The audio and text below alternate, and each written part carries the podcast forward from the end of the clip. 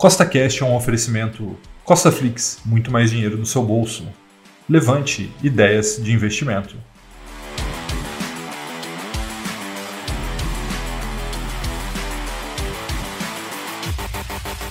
Grandes investidores. Quem são? O que fazem? Como vivem? O que comem? Não, não é o Globo Repórter, gente. É o podcast de hoje, onde eu vou te mostrar um pouco sobre a história de cinco grandes investidores e quais são as três ações que eles mais possuem em suas carteiras. Então, se você gostou do tema do podcast de hoje, siga o CostaCast aí na sua plataforma, pois lembrando, temos três podcasts por semana, sempre com o mesmo intuito, colocar mais dinheiro no seu bolso. Então, vamos lá. O primeiro grande investidor que a gente vai falar aqui é sobre o Jorge Soros, tá? Ele é nascido em Budapeste, na Hungria, em 1930 e ele é mundialmente conhecido como o homem que quebrou o Banco da Inglaterra através de uma operação especulativa que ele fez com que ele ganhasse um bilhão de dólares. Vou repetir, um bilhão de dólares em apenas um único dia, que foi no dia 16 de setembro de 1992, que ficou conhecido mundialmente como a quarta-feira negra, tá? Então ele estava vendido nesse dia, tá? Em 10 bilhões de dólares em libras esterlinas e o que aconteceu,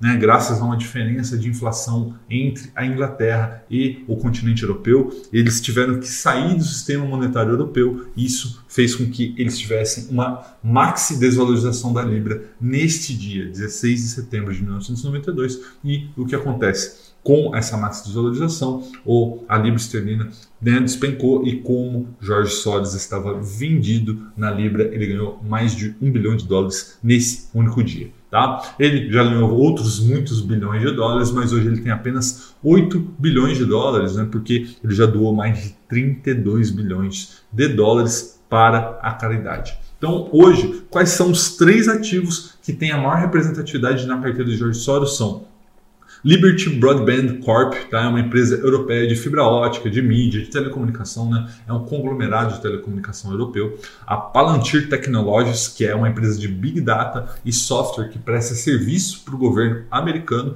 E ele tem um ETF, né? o QQQ, que é um ETF que replica o índice Nasdaq 100 lá nos Estados Unidos. Inclusive, nós utilizamos o QQQ é uma forma um pouquinho diferenciada lá na carteira do Milhão com Mil na Gringa, que, como você sabe, é exclusivo do Costa Flix. Tá? O próximo é o Joel Greenblatt, tá? um dos maiores investidores da história. Ele foi nascido em Nova York, nos Estados Unidos, em 1957, e ele é mundialmente conhecido como autor que escreveu o livro The Little Book That Beat the Market, tá? que no Brasil é vendido com o nome de o livro A Fórmula Mágica. Eu sei que o livro tem um nome meio esquisito, né? Fórmula Mágica, mas é um livro muito interessante se você quer entender mais sobre ações. Atualmente, ele é um filantropo, tá? professor também da MBA de Colômbia e gestor de um fundo de investimento que se chama Gotham. E as suas três maiores posições na sua carteira são Apple, Amazon e Microsoft. Então você vê que ele gosta muito das Big Techs, né? não é à toa que as Big Techs sempre estão na carteira dos investidores, porque elas aliam alta lucratividade com alto crescimento que é bem raro de acontecer.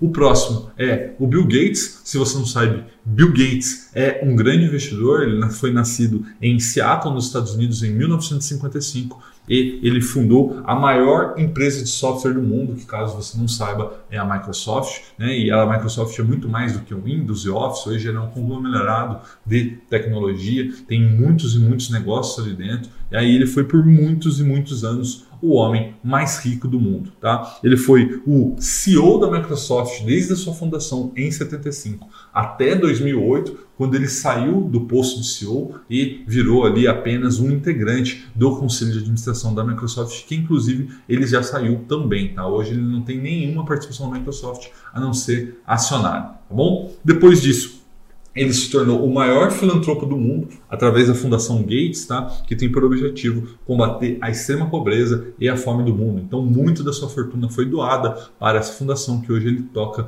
junto com a sua esposa, a Melinda. Tá? A carteira da Fundação Gates possui muitas ações, mas as três maiores são a Berkshire Hathaway, tá? do seu amigo Warren Buffett, que daqui a pouco eu vou falar sobre ele, né? não tem como você falar de grandes investidores e não falar do grande Warren Buffett, vou falar daqui a pouco sobre ele.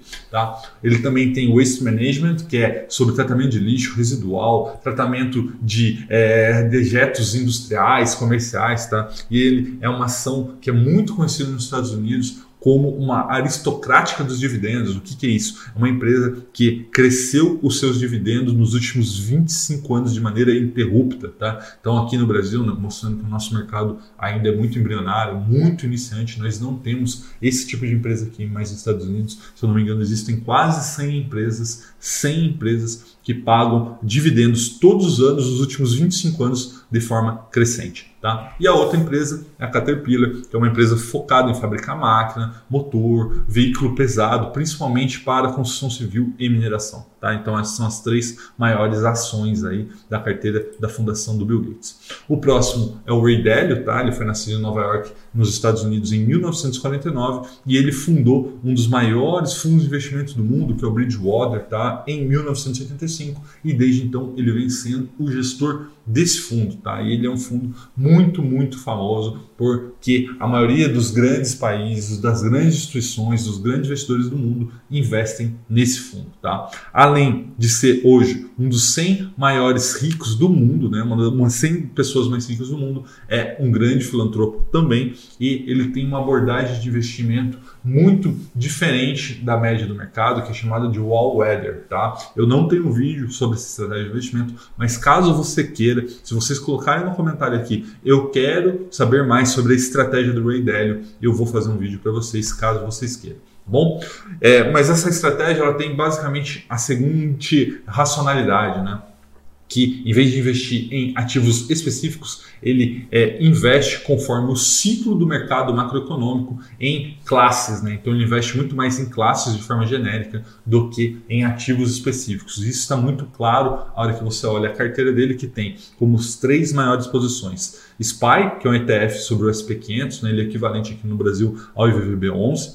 O VWO, que é um ETF também que se expõe aos mercados emergentes, né, sendo os cinco maiores países, Hong Kong, Taiwan, Índia, China e o Brasil. Então, você vê, um investidor do calibre do Eidélio também investe no Brasil de maneira indireta, mas também investe. E a terceira maior posição é sobre o GLD, que é o maior ETF de ouro do mundo. Tá? Então, o Eidélio gosta muito e muito de ouro muito por conta aí do Fed, a sua impressão de dólar. Isso faz com que todo o mercado, inclusive o Eidélio, tenha um medo sobre a inflação no dólar, então ele se expõe, né, se protege a isso através desse ETF de ouro. Aqui no Brasil nós temos o Gold 11, que também é um ETF de ouro, e o último investidor, o grande investidor é Warren Buffett, tá? Nascido em Nebraska, nos Estados Unidos em 1930, é simplesmente o maior investidor da história e ele também não é só o maior investidor, mas também é a maior prova que existe que é possível você enriquecer na bolsa de valores, não especulando.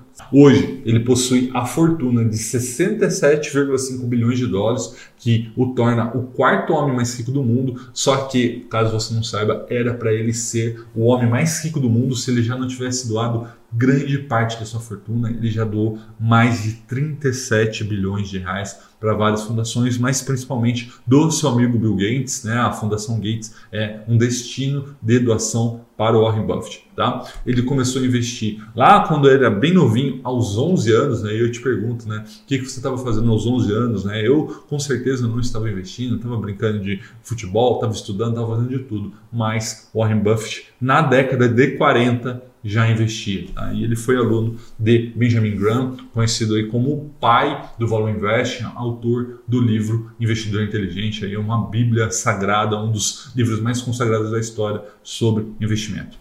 Hoje, aos 91 anos, ele segue trabalhando e segue investindo a longo prazo, ou seja, um exemplo para todos nós. Né? Hoje, ele permanece sendo o CEO, o presidente da Berkshire Hathaway, que é a sua empresa. E as três maiores posições da Berkshire Hathaway hoje é Apple, tá? é uma empresa de tecnologia, Bank of America, que é um dos maiores bancos americanos, e a Coca-Cola. Tá bom? Um forte abraço e até a próxima.